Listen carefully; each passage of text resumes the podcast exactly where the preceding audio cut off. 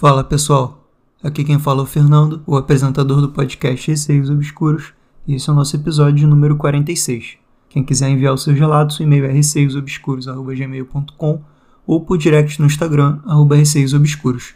Não esqueçam também de seguir no Spotify e entrar no grupo do Telegram, é só digitar na busca Receios Obscuros. E agora vamos para o episódio. História de número 1. O Vulto. Foi enviado pela Maria por e-mail.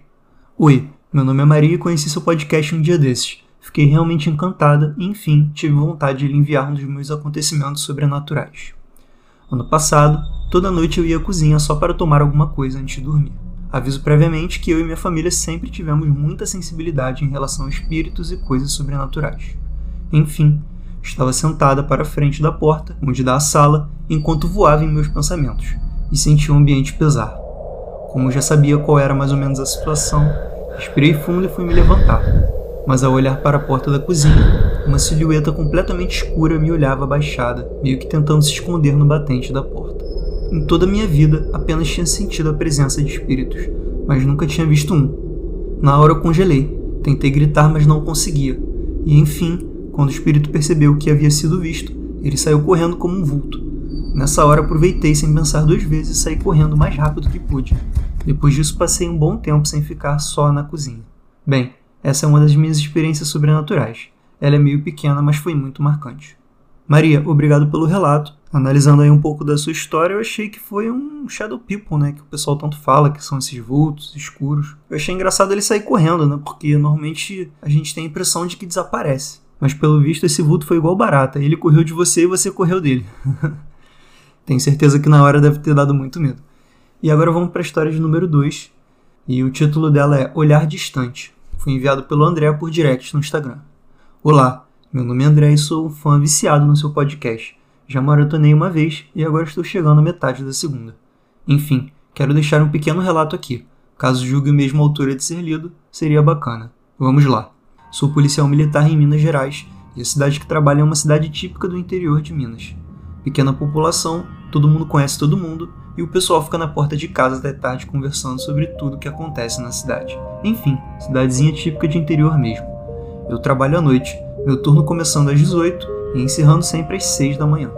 Então, todas as madrugadas fazemos patrulhamentos pela cidade e às vezes pela zona rural nas proximidades, e a madrugada guarda muitos mistérios. Em um desses serviços, estávamos patrulhando eu e meu colega e era aproximadamente umas duas e meia da manhã. Muito cansado, meu colega, o qual estava dirigindo, decidiu parar a viatura em um local próximo a uma praça bastante arborizada, a qual à noite fica muito escura devido à falta de iluminação no local. Paramos a viatura e ele ficou dentro da viatura dando uma descansada, enquanto eu desci, como sempre faço, e fico andando para que o sono não me pegue. Geralmente coloco algum podcast que gosto e assim são as minhas madrugadas. Desci, peguei o fuzil que fica com a gente na viatura e saí andando de forma que nunca perdi o contato visual com a viatura e com o meu colega. Próximo a esse local, tem uma igreja abandonada, devido à construção de uma nova, antiga está sem uso, porém não a demoliram. Eu cheguei no portão da frente dessa igreja e percebi que tinha alguns bancos de madeira, aqueles que são típicos de igreja católica. Eu abri o portão e resolvi sentar em um desses bancos, já que apesar de estarem dentro do portão da igreja velha, eles não estavam dentro da mesma. Ao me sentar, logo me peguei com um pensamento distante, como quando a gente fica com aquele olhar distante, pensando na vida, e eu estava assim, pensativo e distraído. Quando voltei a mim, vi que o poste que ficava ali a alguns metros tinha piscado a luz algumas vezes. A mesma ficou desligada, porém ligou novamente. Olhei para o poste e havia ali, escorado no poste, um homem vestido de branco com um chapéu estilo carioca. Ele estava com uma das pernas encostadas no poste. Igual quando a gente encosta em algum lugar e levanta uma perna encostando a sola do pé nesse local que estávamos escorando. Ele olhava para baixo de forma que não dava para ver o seu rosto, até mesmo pela distância e também pelo chapéu que tampava. Na hora me subiu aquele calafrio pela espinha e eu queria sair logo dali, mas as pernas não obedeciam. Firmei o olhar novamente e o homem não havia desaparecido, estava lá da mesma forma, encostado e de braços cruzados. De repente, o medo que eu começara a sentir foi substituído por uma certa tranquilidade. Não sentia medo, sentia confiança e por incrível que pareça, passei a me sentir protegido. Peguei o fuzil que estava ali no banco do meu lado, abri o portão, fiz uma oração e saí, com uma viatura. E ao olhar para trás, não via mais aquela figura. Havia partido, seja lá o que tenha sido que estava lá. É um relato simples contando assim por mensagem. Porém, no dia e no contexto, eu que estava naquele momento foi no mínimo diferente. Tenho muitos outros relatos que ocorreram e que ocorrem nas madrugadas de serviço nessa pacata cidade.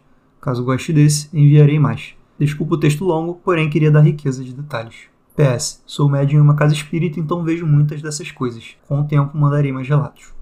André, primeiramente muito obrigado por enviar o seu relato. Eu nunca tinha recebido nenhum relato de policial e achei muito interessante, porque duas coisas. Uma, você trabalha de madrugada, então assim, claro que você acaba né, estando mais suscetível a esse tipo de acontecimento, e também numa cidade pequena, que como todo mundo aqui do podcast já cansou de ouvir, normalmente são locais que têm muitos relatos e muitas coisas sobrenaturais costumam acontecer. Não sei se em cidade grande é mais difícil porque tem mais gente, você não percebe tanto, mas em cidade pequena com certeza é bem provável que qualquer um que more já tenha observado alguma situação sobrenatural. Eu acho que é um primeiro momento, você se assustou, né, por ser uma entidade que estava ali, né, claramente, mas depois que você sentiu a aura dela, a vibração dela, você viu que era algo bom e ficou com uma certa tranquilidade, como você escreveu, né? Felizmente, tua experiência acabou sendo positiva, né? Por você não esbarrar em alguma coisa ruim. Assim como tem muitos relatos aqui no podcast que a pessoa se sente realmente assustada e, vamos dizer assim, ameaçada por essa entidade.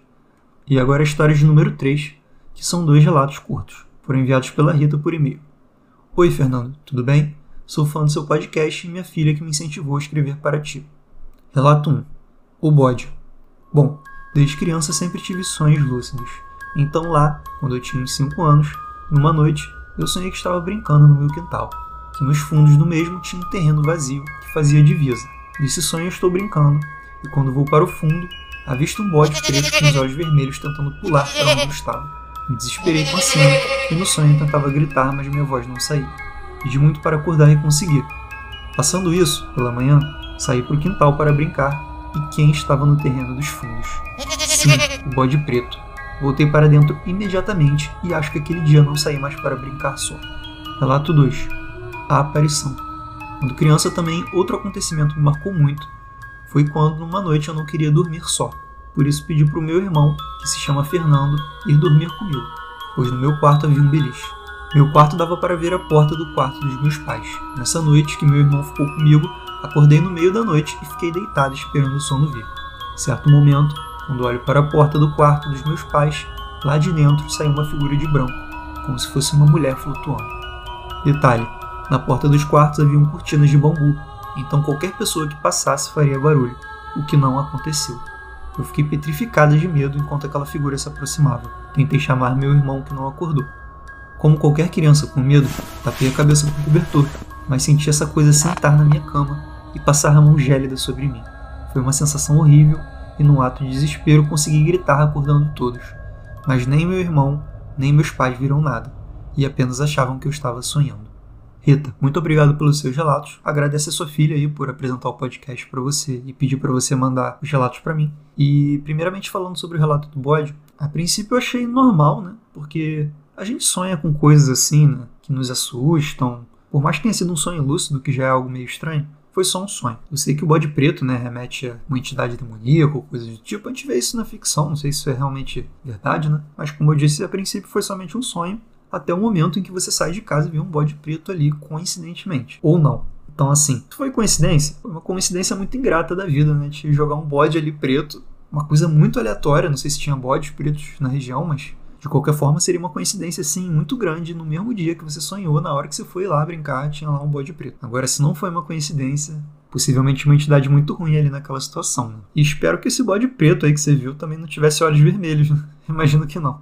E sobre esse segundo relato, eu me pergunto se você não teve uma paralisia do sono, que é bem comum a gente alucinar e sentir coisas e ver coisas. Eu acho que só você pode me responder isso, me dizer se você realmente estava com certeza acordado, porque a gente sabe quando é paralisia do sono, mas pela sua descrição me parecia algo bem sinistro, porque você viu essa figura flutuando, atravessando a cortina de bambu sem fazer nenhum barulho, ou seja, provando que ela de fato ali né, não é algo humano, mas depois também ela senta na sua cama e toca em você. Então assim, ela pareceu ali não ser corpórea, a partir do momento que ela passa pela cortina de bambu e não mexe ela, nem faz nenhum barulho, mas depois ela senta na sua cama e meio que toca em você, né? Não sei se você se de fato sentiu um toque, mas você sentiu uma sensação gelada e tudo mais. Então me pergunto se essa tal entidade conseguia, de fato, um certo esforço materializar, vamos dizer assim, tocar, sentar, enfim.